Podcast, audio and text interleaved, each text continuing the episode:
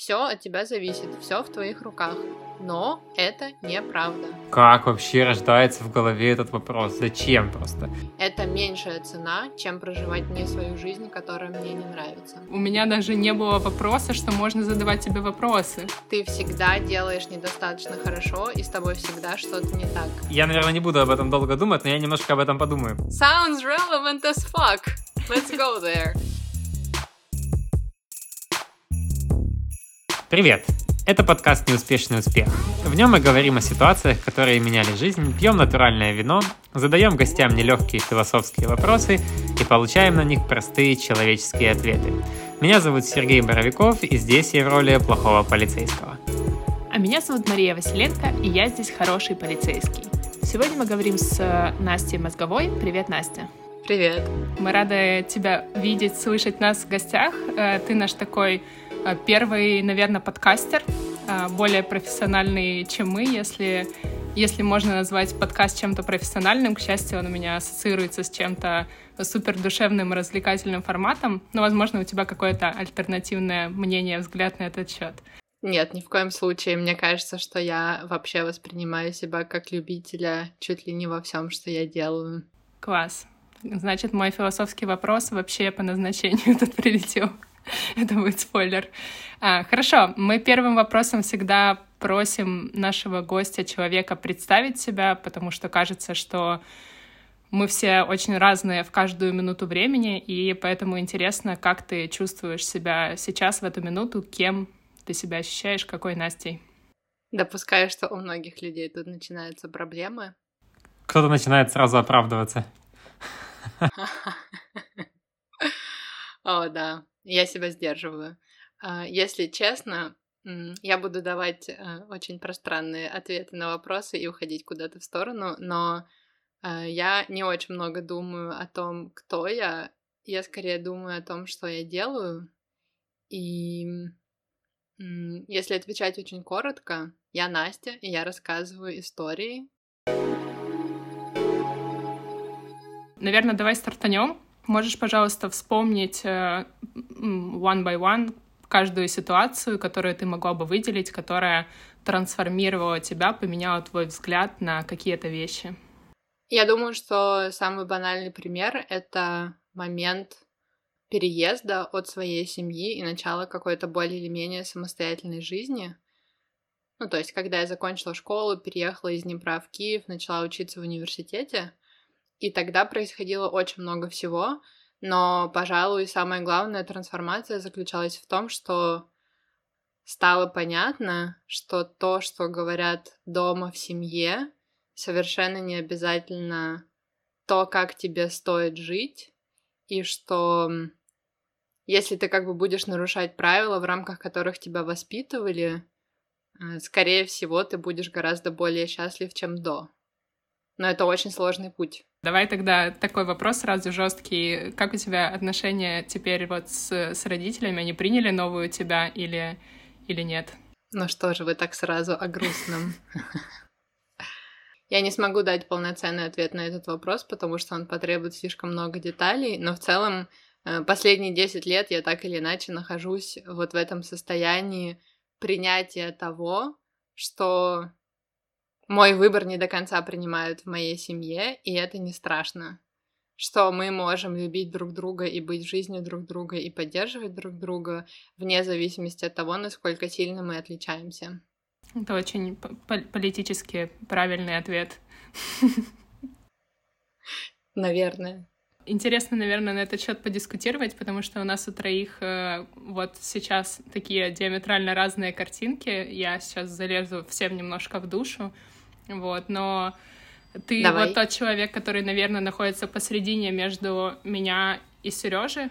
Вот, потому что у меня ситуация, когда я как будто бы осознаю вот то, что ты говоришь, но мне всегда очень сложно через это перешагнуть. То есть мне кажется, что все-таки мне нужно быть хорошей дочерью, и из-за этого возникает каких-то куча стоповых ограничений в моей жизни, там от каких-то супер банальных э, до каких-то супер важных. Вот, но я понимаю, что я это еще не перешагнула. Э, Сережа тот самый человек, который вообще практически не зависит, ну ладно, на сто процентов не зависит от того, что скажут родители, что там будет происходить, вот, и это, конечно, да, такой сложный, сложный вопрос. У тебя есть что-то об этом рассказать, какие-то свои ощущения, как ты, как ты ощущал этот разрыв, или у тебя это было легко? Я просто в какой-то момент понял, что все-таки э, я не могу э, решать за кого-то, и, блин, вот эта вся история, типа, кто-то что-то принимает, э, я что-то кому-то должен. Нет, у меня такого, да, нету, то есть у каждого жизнь своя, и, блин, почему, почему, почему... Мне просто в этой всей ситуации удивляет то, что вот людям, ну, взрослым, ладно, э, типа пофиг на свою жизнь, а мне почему-то должно быть не пофиг, да? Ну окей, они мои родители, но почему им пофиг на свою жизнь, а я чуть должен париться? Ну, в общем, короче, это какая-то суперсложная тема, но да, я считаю, что, конечно, надо отвязываться как можно раньше. Просто интересно, вот как происходит процесс отвязывания. Вот э, у меня, я не помню, как он у меня произошел, я не хочу сказать, что я всегда был отвязан, очевидно, нет, да, но ну, ладно, я точно помню, я вот не знаю, будут они, конечно, слушать это или нет, но я точно помню пару моментов тогда, когда я делал какие-то крутые штуки, которые мне были очень важны, очень-очень. И я приходил этим делился, и это, это воспринималось типа как, типа, что, что ты, ты, ты вообще какой-то херней занимаешься, или вообще, типа, вообще не замечалось. И все, я думал, типа, да какого черта, пока. Вот. Ну все, и, в общем, это я так, конечно, утрировал, а вот Маша, видишь, ну, до сих пор нет. И непонятно, как у тебя это происходило? Ты как, ты, ты просто, ну, ты уехала. Самое главное, ты уехала. Вот мне кажется, вот это, да, вот этот фактор.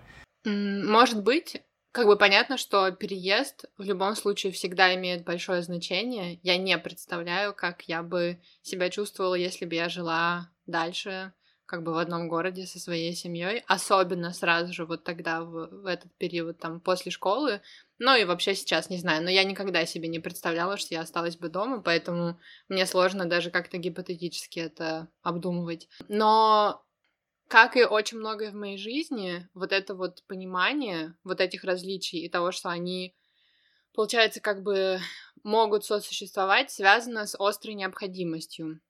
Что я имею в виду? Меня воспитывали очень строго, и мне очень рано коммуницировали то, какой я должна быть, что хорошо, что плохо, что я должна делать. И длительное время я как бы следовала этому и была уверена в том, что это правильный путь, других вариантов нет, а если делать по-другому, это будет что-то как бы недостойное меня, и поэтому точно нет. Но потом, когда я начала понимать, что мне нравится, что интересно, и как раз начала сталкиваться с тем, что это считалось плохим, недостойным, глупым, э, пустой тратой времени и так далее, появился вот этот внутренний конфликт. Так что мне делать? Э, то, что вот я сама хочу, или то, что мне говорят?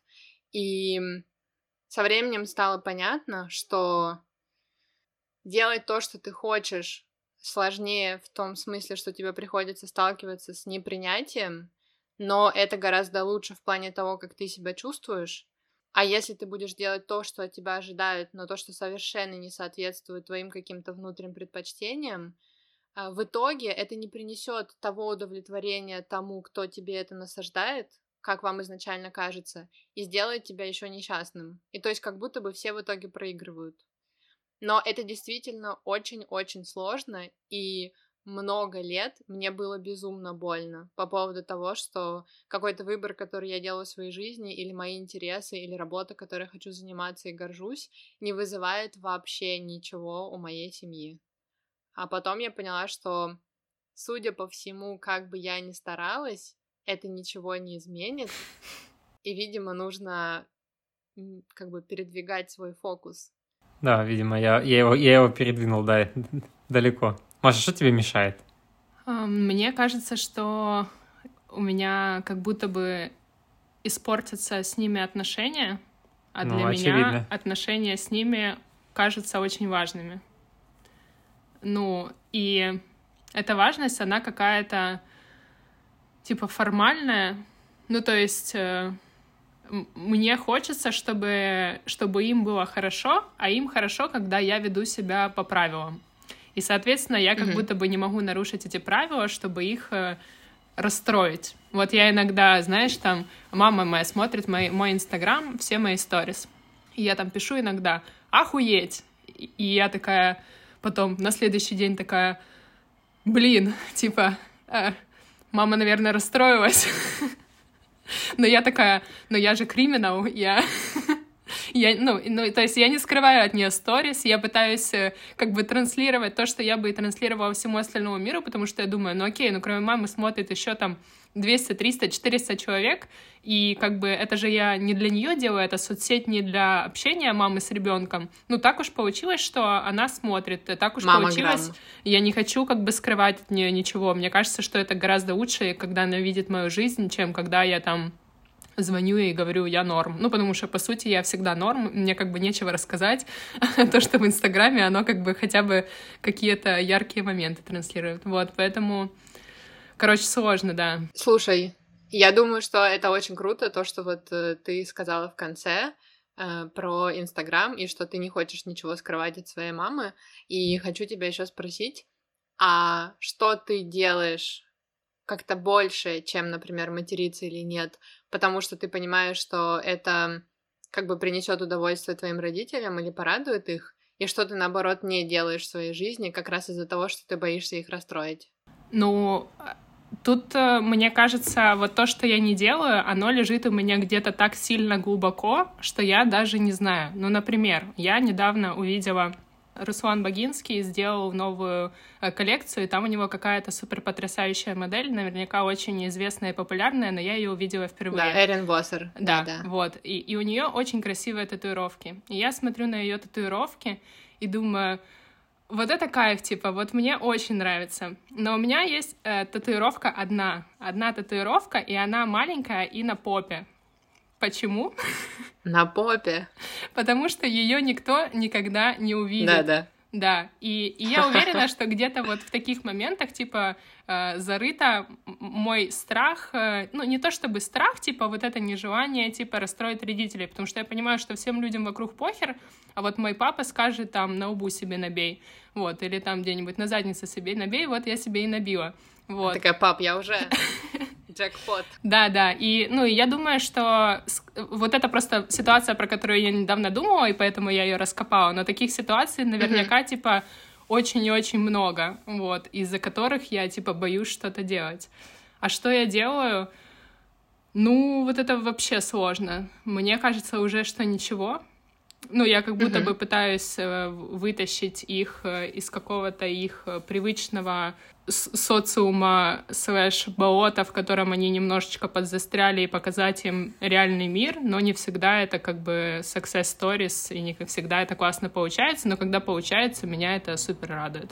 Но это про них, а не про тебя. Ну, да. Блин, ну это же, это же вот невозможно никого вытянуть, пока он сам вообще не выкупит, что надо куда-то вытягиваться. Мы, мы месяц провели в обществе людей, где пожилые люди, ну вот тут в Дании, в Копенгагене, они... Вы месяц в Дании? О боже мой, возьмите меня в ваши отношения, я тоже так хочу. У нас, у нас есть для этого специальные условия, да. А, а, это обсудим в конце подкаста.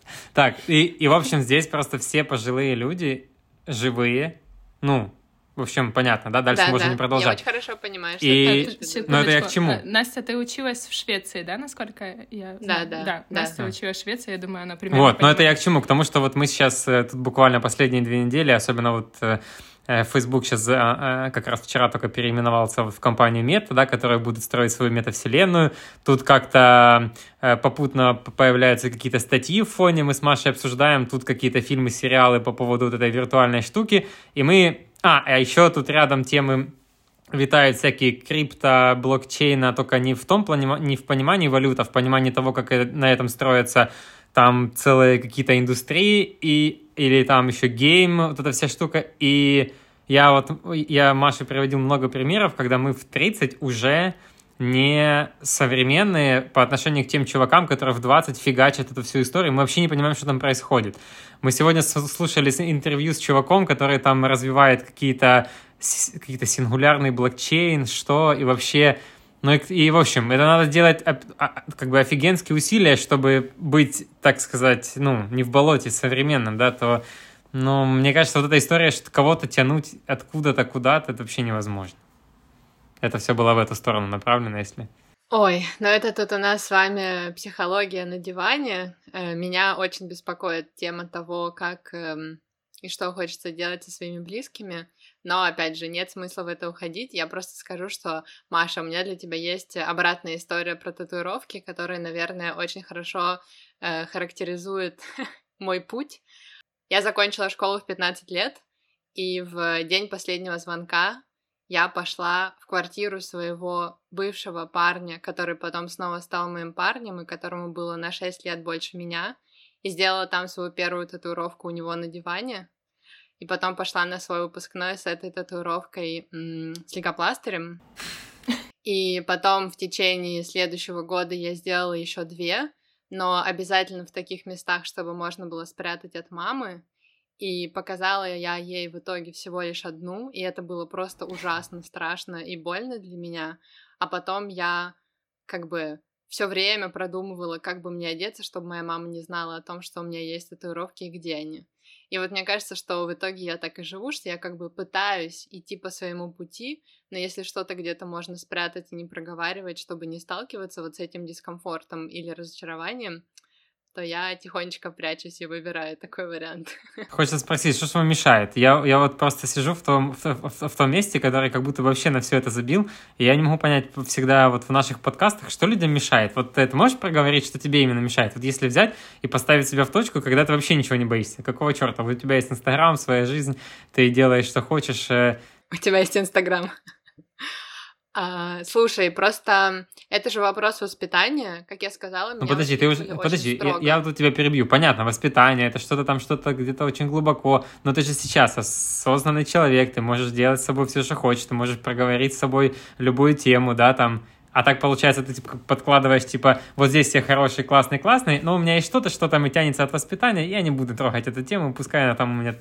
Нет, смотри, мне кажется, что очень важно знаешь, понимать, с чем что связано, и ты не обязательно можешь все кардинально изменить. Или, например, ну да, ты не можешь, ты не обязательно изменишь все, но хорошо, если ты понимаешь, с чем это связано и почему так. И я тебе совершенно спокойно говорю, что для меня это связано с тем, что меня воспитывали очень строго, и для меня моя семья — это очень большой авторитет, такое какое-то странное, дурацкое, криминальное как будто бы слово, но у меня есть очень сильное уважение к моей семье, и есть какие-то вот такие истории, которые, как мне кажется, нарушают это уважение, если я буду что-то демонстративно делать. И я помню, что тогда, вот когда, например, я делала эти свои татуировки, мне было именно очень страшно. Но это как бы было больше десяти лет назад. Сейчас Наверное, я как раз начинаю такой э, период, когда это меняется, и я начинаю говорить о каких-то вещах напрямую, и понимаю, что сейчас э, тому, кто меня слушает, не понравится то, что я говорю, и я смогу с этим сосуществовать. Но также, например, знаешь, я не вижу для себя потребности или смысла в том, что говорить Слушай, мам, я тут 10 э, лет хожу с татуировками, о которых ты не знала, и пока ты думала, что я хожу на дополнительные занятия, чтобы сдать хорошо экзамены, я занималась сексом с парнем, который был весь в татуировках. Как бы спасибо тебе большое. Но зачем? Знаешь, я бы хотела, чтобы моя мама хорошо спала. Или не спала хуже из-за меня. Я думаю, что у нее хватило переживаний. Вот мне понравилось, как ты сказала, мне это прям очень резонирует слово в слово, как я думаю, когда ты говоришь, что я, я поняла, что то, как, что то, что мне вкладывали, не то, что на самом деле есть, да. Но у меня тогда закрался вопрос, окей, если здесь было что-то, что я понимал, и оно не так есть на самом деле, то как проверить все то, что я вообще в принципе понимаю, на оно есть на самом деле или нет? Ты ходила в эту сторону? Проверяла ли что-то еще? Например, там, не знаю, то, как ты за собой следишь, то, что ты ешь, то, что ты делаешь, то, что ты знаешь, то, что ты считаешь... Э, ну, ты понял, о чем я, да? Угу, да, я понимаю. Ой, вы знаете, очень много всего такого было, и мне кажется, что из-за того, что это, этого так много, очень сложно что-то выхватывать. А, я думаю, что когда ты начинаешь этот процесс, это приводит тебя к тому, что ты ставишь поэтапно под вопрос вообще все.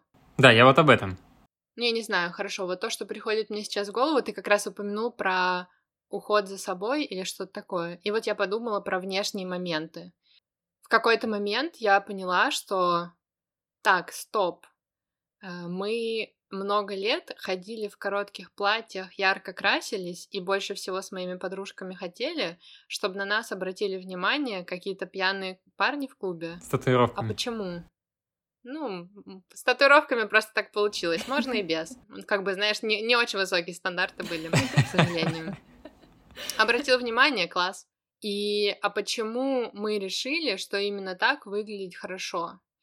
И параллельно с этим оказалось, что есть как бы то, как тебя видит общество, например, как тебе говорят подружки, что, о, нет, вот так не одевайся, а вот так нормально. Потом ты приходишь домой, тебе там говорят, что ты либо, например, ты сначала слишком разделась, а что ты, ты такая голая, ты куда так собралась?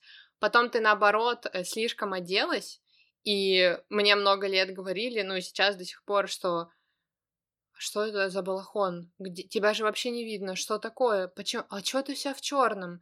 Настенька, ну ты же красивая девочка. Ну, ну ты чё? А почему ты платье совсем перестала носить?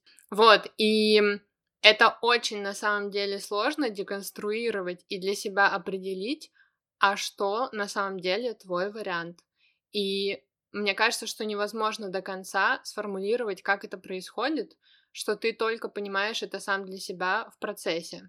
Ну, я сейчас подумал о том, э, что на самом деле нет итогового варианта. То есть вот э, недавно, по-моему, вчера или когда вот, э, я уже не помню, о чем мы с тобой говорили, Маша, я, ну, мы куда-то ехали. Короче, какая-то была история, где надо было мне сказать э, какое-то, как я понимаю, какое-то слово. И я как-то сказал, и потом я ехал и думал, что я это слово раньше понимал по-другому, потом я по-другому понимал, потом по-другому, по-другому, и в итоге, получается, все... нет, нет э, никакого правильного ответа, есть только момент, в который я могу сейчас сказать, как я понимаю что-то.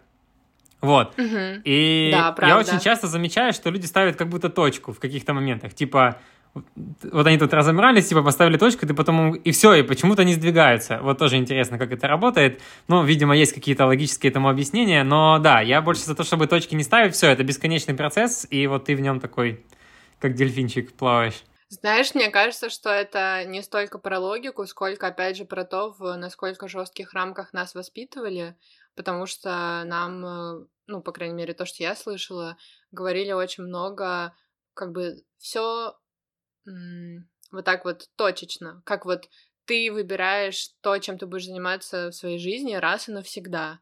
Или Сейчас, ты в 9 лет, человек. скажи, чем ты будешь заниматься, да? да? да? Быстро ответь. Да. Выбери в 9 да, лет. Да, да. Да, да. Ты выглядишь вот так, или вот такие характеристики являются для тебя ключевыми. И поэтому потом, даже, например, если мы отвергаем это и отказываемся от этих установок, мы как будто бы сохраняем для себя этот формат, и тогда думаем, а, окей, я все меняю, но я же меняю навсегда, ну потому что это же навсегда, и это как бы следующий этап понимания и принятия того, что нет, точки финальной действительно нет, ты все время так или иначе переосмысливаешь себя и свой опыт, переизобретаешь и можешь еще очень много раз поменяться. И плюс, даже сейчас, когда мы функционируем, например, знаешь, в каком-то своем относительно прогрессивном пузыре, скорее всего, люди так или иначе постоянно формулируют ожидания от нас, что мы как бы доберемся до какого-то момента, где мы сможем сказать, я построил вот такую карьеру, или я занимаюсь вот таким спортом, и у меня столько медалек, или там, я не знаю, я родитель такого количества детей, знаешь, еще что-то. И что это может быть и не финальная точка, потому что понятно, что там что-то будет дальше происходить, но все, это Конец. твой образ, твой, я не знаю, да, твоя какая-то тоже новая рамка, и тебя все воспринимают дальше именно вот так. И ты продолжаешь себя туда засовывать. Ну, у меня вообще, у меня какое-то двойственное восприятие этой, этой ситуации. С одной стороны, мне кажется, что это мы сами себе придумываем. Например, я всегда хожу в черной футболке, ну, например, я утрирую. И мне кажется, что если я надену розовое платье, люди подумают, что я сошла с ума, что я там что-то еще, будут обращать на меня внимание. Но если вдруг надеть это розовое платье, то окажется, что всем похер. Ну вот, скорее всего, так и произойдет. Ну, то есть у нас э, мы чего-то не разрешаем сами себе меняться из-за того, что мы думаем, что кто-то подумает. А на самом деле, скорее всего, мы как будто бы никому не интересны. Но с другой стороны, да, есть вот эта штука, что тебя каким-то образом воспринимает общество. Я когда-то рассказываю эту историю, когда я там чем-то занималась, а потом ко мне подходят и говорят, вот Маша, она тем-то занимается, а я, а я больше этим не занимаюсь, и я чувствую какой-то дискомфорт, типа я подвела человека, знаешь, я ему не сообщила, что я этим больше, ну, что я, что я изменилась. Вот, и, ну, и я как бы всегда нахожусь между этих двух э, огней. С одной стороны, я как будто бы думаю, что я сама себе все придумала, но я не могу вот перешагнуть, потому что с другой стороны на меня давит вот то, вот то понимание, что люди действительно формируют к нам какие-то ожидания. Ну, в итоге ожидания у людей так или иначе есть, и люди все равно делают какие-то выводы о нас. Но вопрос в том, насколько это на самом деле имеет большое значение. И насколько ты готов или готова сталкиваться с этим дискомфортом. Ну и по идее, когда ты понимаешь, что для тебя важнее проживать именно свою жизнь и получать от нее какое-то удовольствие, то приходишь к тому, что окей, значит, я буду периодически сталкиваться с этим дискомфортом, и ничего страшного. Это меньшая цена, чем проживать не свою жизнь, которая мне не нравится. А, я хотела рассказать историю, как я в 18 лет ходила на курсы по вождению, и мы занимались тем, что не учили меня водить машину, а мы занимались тем, что он рассказывал мне, что я одета как лесбиянка, и мне нужно что-то с этим делать. И мы останавливались на светофорах, и он меня спрашивал, выбери, какую бы ты выбрала женщину? И я такая, ну, ладно, вот эту. И он такой, почему? И я такая, ну, не знаю. Он говорит, потому что она женщина, она выглядит вот так, она, типа, вот так, на каблуках, а ты, типа, что? И он меня каждый раз за это гнобил. Ну, и как бы самое ужасное вот это о том, что ты как бы вот ты сказала, что ты с подружками там что-то делала, а потом начала задавать себе вопросы.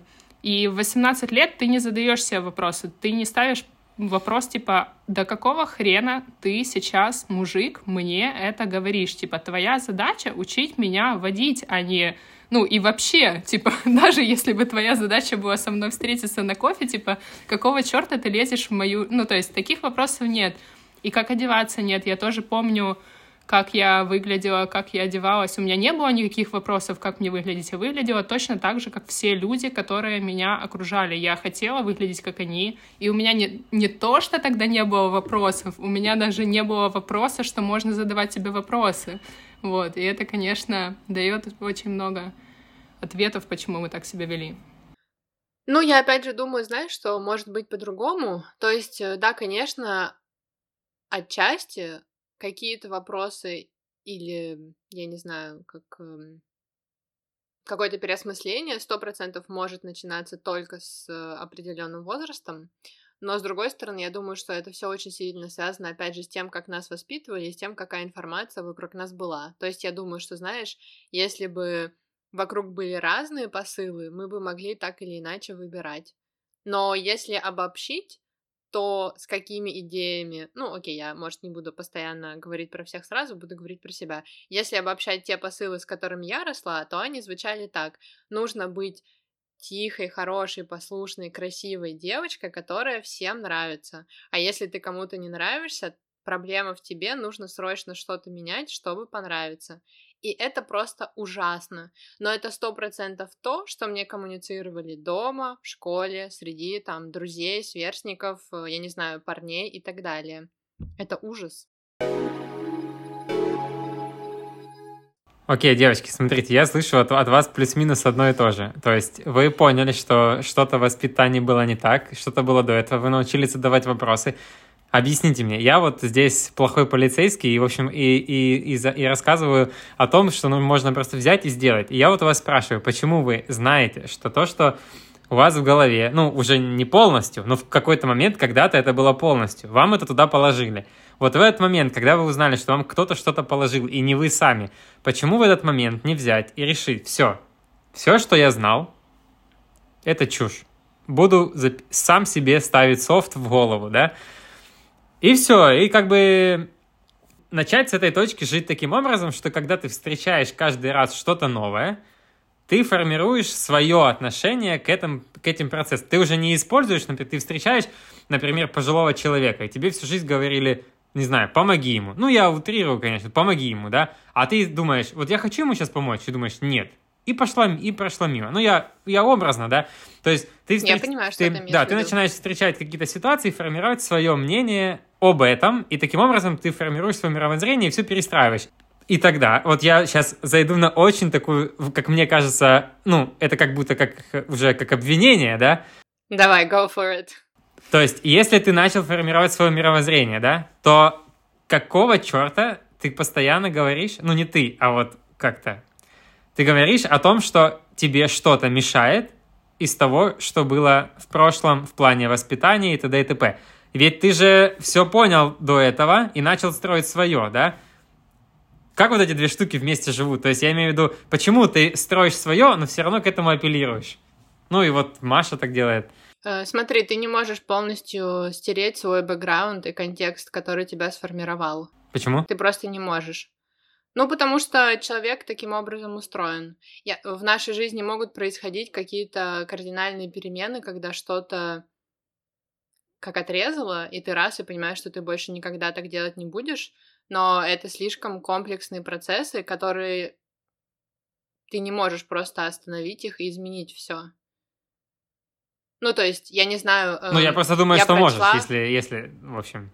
Да, да, я понимаю, но я в попытках разобраться с этим для себя прочла, ну, какое-то хорошее количество десятков книг по, там, психологии, социологии, я не знаю, эм, нейробиологии, нейрофизиологии, еще каким-то подобным другим околостоящим направлениям. И если смотреть на это с научной точки зрения, то ты не можешь полностью отказаться от своего бэкграунда и контекста. Он всегда так или иначе продолжает тебя формировать. И более того, даже если ты э, постоянно как бы идешь от обратного и делаешь наоборот, то есть не так, как тебе говорили раньше, он все равно продолжает тебя формировать. Просто ты делаешь по-другому. И, соответственно, знаешь, вот я понимаю то, о чем ты говоришь. Было бы очень классно, удобно и, я не знаю, легко, чтобы произошел какой-то щелчок, после которого раз, и ты как бы начинаешь жить полностью по новой.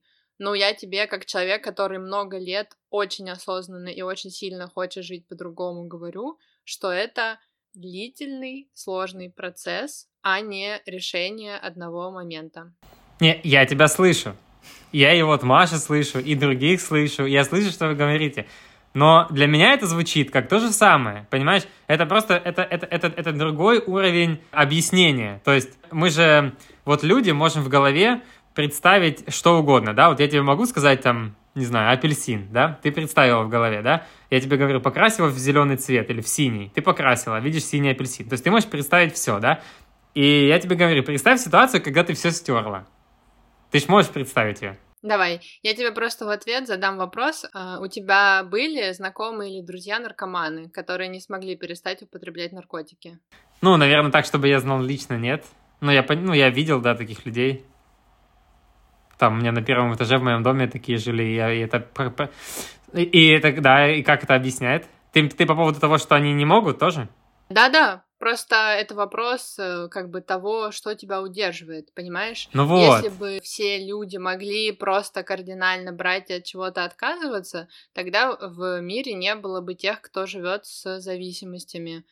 И это точно такая же история. Может быть, это не очень корректно и не очень этично проводить такие параллели, но в моем понимании это просто наиболее понятный и простой способ сформулировать то, что ну, в общем, то, что ты говоришь, как бы нет. Глобально да, я с тобой согласен, но, но это можно назвать э, слабостью. А я тебе говорю, это не слабость, это человечность. И еще я хочу тебе сказать, что было время, ну только мне было лет 18, когда я вот думала, как ты, что так, стоп, все было ужасно, я вот э, делала, как мне говорили, хватит, я вообще-то все могу, все в моих руках и так далее. Но если копать глубже, когда люди думают, что они могут все, они также обманывают себя, потому что на самом деле человеческие способности не безграничны. И это же тоже такой довольно популярный сейчас посыл, что все от тебя зависит, все в твоих руках. Но это неправда. Это не привлекательно признавать это, но это неправда. Есть огромное количество наших внутренних и внешних обстоятельств, которые за рамками нашего влияния. И это не делает нас слабыми, это просто факт. Ну как, сейчас не хватает немножко пруфов, чтобы... Э, ну смотрите, никто не хотел, чтобы случилась пандемия, никто не хотел, чтобы мы все прошли через этот опыт, отказались от огромного количества планов и так далее. Но этого нежелания было недостаточно для того, чтобы просто раз и отменить это. И так или иначе, это продолжает формировать нашу реальность. Ну да, но дальше уж ты решаешь, типа, сидеть себе дома и в депрессии, и разводиться со своим супругом или супругой, или взять чемоданы и поехать куда-то в горы, чудесно проводить время в лесу с медведями. Вот, ну, это уже дальше, ну, опция твоего выбора. Я очень сильно сейчас смеюсь, потому что в этом году я закончила семилетние отношения. Ого. Но ты не выглядишь как человек с семилетними Но... отношениями. Да, конечно, слушай. Хотя, опять же, тут об этом тоже можно поговорить. Конечно, я понимаю то, о чем ты говоришь, но опять же, э, ну, тоже не то чтобы как сильно интересно говорить про пандемию, но есть э, внешний и внутренний процесс, на который мы не влияем, понимаешь? Да, безусловно. Я говорю исключительно за вот эти внутренние штуки, когда ты начинаешь объяснять сама себе, почему ты что-то не делаешь. Или почему ты что-то делаешь, прикрепляя это не вот этими объективными штуками, на которые ты не можешь повлиять, а прикрепляя это тем, на что, по идее, ты можешь повлиять. Ну смотри, просто еще э, очень часто бывает так, что ты, например, хочешь что-то делать, и ты делаешь это много раз, но у тебя, например, не получается. И ты стараешься изо всех сил, но у тебя не получается, как бы ты ни старался. И там как бы тоже можно много всего обсуждать, но в том числе важно понимать, а почему так это происходит. Э, не обязательно, знаешь, тоже вот э, это же такие как бы серые зоны, есть много нюансов. То, о чем я говорю, это не поиск оправданий для себя, а понимание того, почему ты такой, как есть. Потому что я думаю, что отчасти то, о чем ты говоришь, знакомо и мне, и близко, и мне тоже. Мне не нравится, когда люди садятся и говорят, я вот такой человек, и поэтому я сто процентов не могу сделать вот это или сделать по-другому. Ну, потому что там, тут можно вставить все что угодно, да, э, я не знаю, потому что у меня тревожность, потому что у меня какой-то другой диагноз, потому что я вырос тут или там, потому что у меня много денег или мало, и вот это все. Когда ты понимаешь, что человек в разговоре формулирует это именно таким образом, что он или она выбирает даже не пробовать, это реально бесит, uh-huh. потому что очень хочется сказать, просто для разнообразия попробуй хотя бы раз и посмотри, как это на самом деле будет. Ну, то, о чем я говорю, это как бы немного другое. Да, я понял, я, я понял. В тех случаях, когда ты много раз попробовал и не получилось, и ты начинаешь раскапывать, а почему ты не можешь? Вот другие могут, а ты нет. Почему? Перепрыгнем быстренько на тему, каково оно расстаться после семи лет отношений. Пожалуйста. Как, Можно каково расстаться с татуированным но это не он, скорее всего. Блин. Татуированный нет, был нет, 10 это лет назад. Это уже не татуированный. Можно, пожалуйста, какие-то основные страхи и инсайты, если это, конечно, комфортно тебе, если ты можешь об этом? А вот еще интересно, почему ты не записала это в пункт «Это изменило мою жизнь»? Это что, никак не изменило твою жизнь? Это очень сильно изменило мою жизнь, но я пока особо об этом не разговариваю, поэтому мне не хотелось это выносить прям как отдельный пункт. Я думаю, что еще можно будет много лет об этом говорить. А что такое? Что за нет? Он мне запретил. Может, хотелось, может, говорит, налей мне еще, я его хватит. Твой этот... Мы же должны допить, у нас нет холодильника. Вот так вот. Я допью, извините. Вот ты эм, как бы сказала про там пандемию, разводы, переезды или кайф в горах, и тут как бы есть два пути. Можно подумать, Ваша мать, она же сейчас говорит про меня. Какой ужас, боже мой, моя жизнь жалкая и убогая. Я мэм? Или можно сказать, ха-ха-ха, вообще-то, sounds relevant as fuck. Let's go there. Ну, очень много всего, действительно. Э, один из самых больших страхов э, — это то, что это неправильное решение, что это искаженное восприятие реальности, и на самом деле я э, как бы совершаю огромную ошибку. И ну да, потом пожалею об этом. Ну, то есть это было твое решение? Да. Так, тут можно копнуть еще в природу страха, но я чувствую, мы тут застрянем надолго. Рубрика «Философский вопрос» — это когда мы тебе задаем философский вопрос, а ты на него пытаешься максимально просто по-человечески ответить, насколько это возможно в рамках наших э, пьяных философских бесед. Так Давайте. вот, философский вопрос для тебя. Как ты понимаешь синдром самозванца? Если честно, синдром самозванца — это не что-то, о чем я очень много думаю. Э, Не потому, что то, как его описывают, для меня незнакомо, а скорее наоборот. Я нахожу для себя больше вреда в м, таких концепциях, чем пользы. О, я с тобой очень согласен. Это может быть супер ошибочно и зря с моей стороны, но именно вот есть определенные термины, которые вызывают у меня скорее отторжение, чем э, ощущение, что как хорошо, что мы об этом заговорили. Да, мне кажется, что люди за эту штуку прячут вообще все.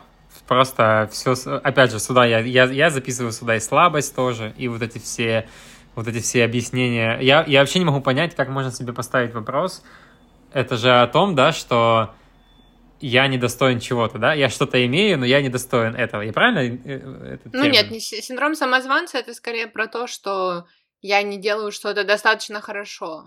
Ну, или недостаточно хорошо, или у меня уже есть что-то, и я этого не заслужил, типа. Вот это тоже. Ну да, наверное, да, да. Как вообще рождается в голове этот вопрос? Зачем просто? Скажи, если бы ты, извини, пожалуйста, я сейчас вернусь к тому, о чем мы говорили до этого, если бы ты обобщил эм, и сформулировал главный посыл, который ты слышал от своих родителей в детстве, как бы он звучал? Я тебе просто потом скажу свой, и это будет ответом на то, что ты сейчас спрашиваешь. Слушай, это интересный вопрос. На самом деле, я вот быстрый ответ, который мне пришел в голову, я просто не уверен, что я просто нормально подумал. То есть я не думал, вот быстрый ответ. Такое Давай. ощущение, что посыла не было никакого. Такое ощущение, что М-м. вот это вот то, что мне... То есть я сейчас могу так начать что-то пытаться, что-то притягивать. Нет, нет, но это более чем, э, как знаешь, это достаточно. Да, Ну, то есть... ответ. Ну, давайте так, я, я, я просто в 19 лет женился, да? В 19. То есть О, вау. И, и как бы тут непонятно, с какого возраста считать осознанную штуку, с 9 или с 15, там, с 14, то есть, то есть сколько у меня было времени, типа, еще, ну, то есть, Просто когда ты думаешь про свое воспитание и то, что ты слышал от своей семьи. наверное, я остановлюсь на этом, вот. Ну вот э, это твой ответ и объясняет, почему тебе доступно все то, что ты говорил до этого. Если не было какого-то общего посыла или идеи, с которой тебя воспитали, грубо говоря, было свободное пространство, которое ты потом заполнил самостоятельно. В то время как если есть что-то, чем это пространство заполнено, человеку потом приходится сначала как бы сталкиваться с тем, чтобы как-то с этим жить, потом понимать, что что-то в этом не так, потом с этим бороться, пытаться от этого избавиться, дальше чем-то это заменять и прикладывать постоянно усилия для того, чтобы не возвращать что-то, что было там раньше. И я тебе сейчас дам свой ответ. Если мне отвечать на вопрос, который я тебе задала, то он бы звучал так. Ты всегда делаешь недостаточно хорошо, и с тобой всегда что-то не так. И поэтому потом появляются вот такие вопросы, как а я заслуживаю этого или нет? А я достаточно сейчас Ну, справляюсь ну, окей, а можно я тогда уточню? Ну, то есть, еще раз, а, Давай. а, ну, это же твой обобщенный, да? То есть, это не то, что тебе говорили прям так, да? Ты это как-то И, считал, говор- да? и говорили тоже. Прям так и то есть, Хочешь, я, те- я тебе приведу яркий пример? давай. Я очень много лет собиралась поступать за границу, и это была изначальная идея, которая пришла ко мне из моей семьи, и потом, э, как бы за счет там какого-то моего личного опыта, я поняла, что, о, вау, да, я тоже очень хотела бы, и э, ушло довольно много времени на то, чтобы это реализовать, и в итоге я поехала в Швецию на магистратуру, я получила грант, который позволил мне учиться там бесплатно, и это было как бы достижением той цели, которую я ставила перед собой и которую моя семья ставила передо мной так или иначе. Но когда я сказала о том, что это вот все происходит, у меня получилось, я услышала, ой, а что это за университет такой неизвестный? Ну, это, конечно, не Оксфорд и не Гарвард. М, ну ладно. А на какой факультет? А, ну да, понятно. Ну, на такой, конечно, наверное, любой мог бы поступить. Ну ладно, ну молодец, да, поздравляем тебя. Хочешь, это работало? я тебя сейчас тоже убью э, схожести ситуации. Просто, блин, насколько это давай, интересно. давай. Она, конечно, не про заграничный ин- универ, но я учился на контракте 4 года в универе. И меня выгоняли с универа. Каким-то образом папа решил этот вопрос. Я еще, ну, понятно, что я не понимал, как решается это все. И он пошел с кем-то передоговорился, чтобы я меня напечатали в списках уже, отчисли, что меня отчислили, он как-то с кем-то договорился, чтобы дали мне еще шанс сдать экзамен, я пошел там все выучил, как-то там сдал типа на 5, и, в общем, каким-то образом я остался в универе, но я учился на контракте, и в итоге я 4 года отучиваюсь, и пятый курс, надо поступать заново, и я поступаю на бюджет. То есть я, получается, Э, учился 4 года, и это же как бы там цены меняются, бла-бла-бла, и пятый год стоит столько же, сколько все 4, и нужно пойти заплатить же как бы за контракт. А на бюджет было всего два места из там 30 человек, и я попадаю на бюджет. И я прихожу, говорю, блин, я, я был, поступил на... Я, блин, так, мне так, вот я так, ну, ну это же все-таки, блин. А мне говорят, о, ну ты ботан. И я такой развернулся и думаю, блядь, как так? Ну, я, я уже молчу, да, я сэкономил понимаю. деньги. Это вот очень, вот прям, прям вот как вот. Тут на самом деле даже не столько, ну, как, и хотя всё. как бы деньги это очень значимо, но имеет больше значения то, что ты, получается, смог да. начать учиться так, чтобы потом поступить на бюджет. И если до этого было так, что ты учился на контракте, то есть ты проделал какой-то... Все, и да, и с этого, с этого момента все, как будто бы вот просто как стена раз, вот у меня была. И я, да, интересно. Но знаешь, у меня к тебе другой вопрос. А ты хотел учиться в университете? Ты видел в этом смысл для себя? Я этот выбор, понятно, сам не делал, поступал я, как и все поступали, но потом, когда я видел, как чуваки уходят, вот у меня много знакомых ушло, со втор... ушли, ушло, есть такое слово? Со второго, с третьего курса они побросали. Вот, я думал, я на них смотрел и думаю, бля, зачем я это делаю? И, и в итоге, ну почему-то я не бросил, и в итоге это потом меня перевело дальше там к, ну, к нормальным штукам. Если бы я бросил, я бы сейчас бы сюда в эту точку не пришел, в какую-то другую бы пришел, но, в общем, как-то получилось неплохо. Я имею в виду, что я там потом делал классную дипломную работу, настоящие реальные девайсы, которые использовал там в гонках, это было прикольно. И если бы я бросил, я бы этого не сделал. Но мне хотелось, да. Люди э, вокруг меня уходили, и я тоже я там что-то работал, и понятно, ну, я уже и женился, и там у меня и дети, и, и, и, и, и, дочь родилась в, в, на пятом курсе. У тебя есть дети? О, вау, а сколько сейчас лет? Двенадцать. Класс, ничего себе. Я имею в виду, что на пятом курсе, когда я вышел, я был женат с ребенком, с работой и с пятым курсом, и, и, ну, и смотрел на своих, как бы, ну, как бы одна, одна, одногруппников, которые там вот это только еще там из-под маминого гнездышка там выскочили. Ну, это, это я на них, конечно, по-разному смотрел. Но я эту штуку не записываю, видишь, как, э, как ты обобщаешь это. У тебя, видимо, много таких было, да? Ну, потому что это не один какой-то уникальный пример, а это продолжающаяся история. Да, у нас есть такая штука, когда мы пишем стратегии коммуникации, там есть big idea. Это то, откуда Да, вот это все, big idea моего воспитания. Все сообщения. То есть сообщения могут быть очень-очень разные, но big idea, она как раз одна. И вот, вот это об этом.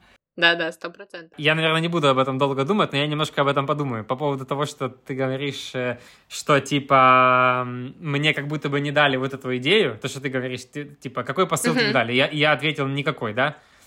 Ну, блин, ну, наверное, какой-то все равно дали, я ж не мог его сам заполнить. Э. Так вот, наверное, смысл в том, что ты как будто бы из-за этого у тебя есть чистый лист, потому что тебе ничего там не навкладывали, как бы это плохо, как Слушай, будто бы ну, не было. Ну, я буду топить все равно за штуку, что это вы все равно этим все объясняете, потому что... А почему? Просто чтобы поспорить? Нет, нет, потому что это, это, это, это проще сказать так. А я вот еще приведу один пример, который со мной был, э, там, случился в универе, когда у меня был там на каком-то третьем или четвертом курсе, у меня была как, какой-то предмет, я не помню, какой-то там... А, искусственный интеллект, я вспомнил, вот сейчас. И, и препод на, на втором или на третьем каком-то занятии, он говорит, что человек, когда рождается, у него мозг как белый лист бумаги. Я потом так смотрел на своего ребенка. А потом когда-то я так посмотрел на свой лист, на свой мозг, и как бы, ну и как бы, как мне кажется, я его составил из того, что мне хотелось. И вот, вот я об этом, о том, что, блин, если ты понимаешь, что твой мозг это белый лист бумаги, все. И только вот ты сейчас можешь сам все, хоть, вот все, что там, просто все выкинул, белый лист.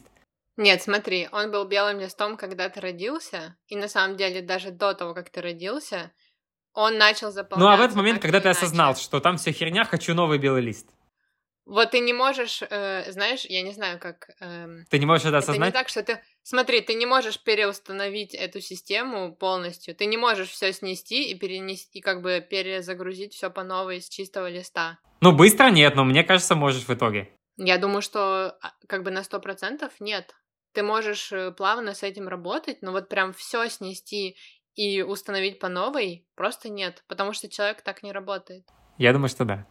Я тебе скину список книг, которые тебе нужно почитать, чтобы убедиться в том, что нет, и что это доказано научно. Слушай, э, да- давай я тебе, я тебе скину книг, которые говорят о том, что это возможно. Мне кажется, это, это прикольнее, чем, чем я буду убеждаться в том, что это невозможно. Блин, ребят, я только что проходила, короче, я, у меня было ровно 40 минут, чтобы сделать все тут делишки с того момента, как мы приехали в отель до момента нашей записи, и, конечно же, первым делом я пошла отыскать вина, вот, и я тебе еще этого не рассказывала, но я только что проходила, да, и, короче, я, я проходила мимо какого-то потрясающего места, там сидел, видимо, книжный клуб, и они пили вино, потому что у них стояли вот эти бутылки, и сидело два автора там или кто-то ведущая, и они пили это вино, и я такая, о, вау, мне нужно здесь жить.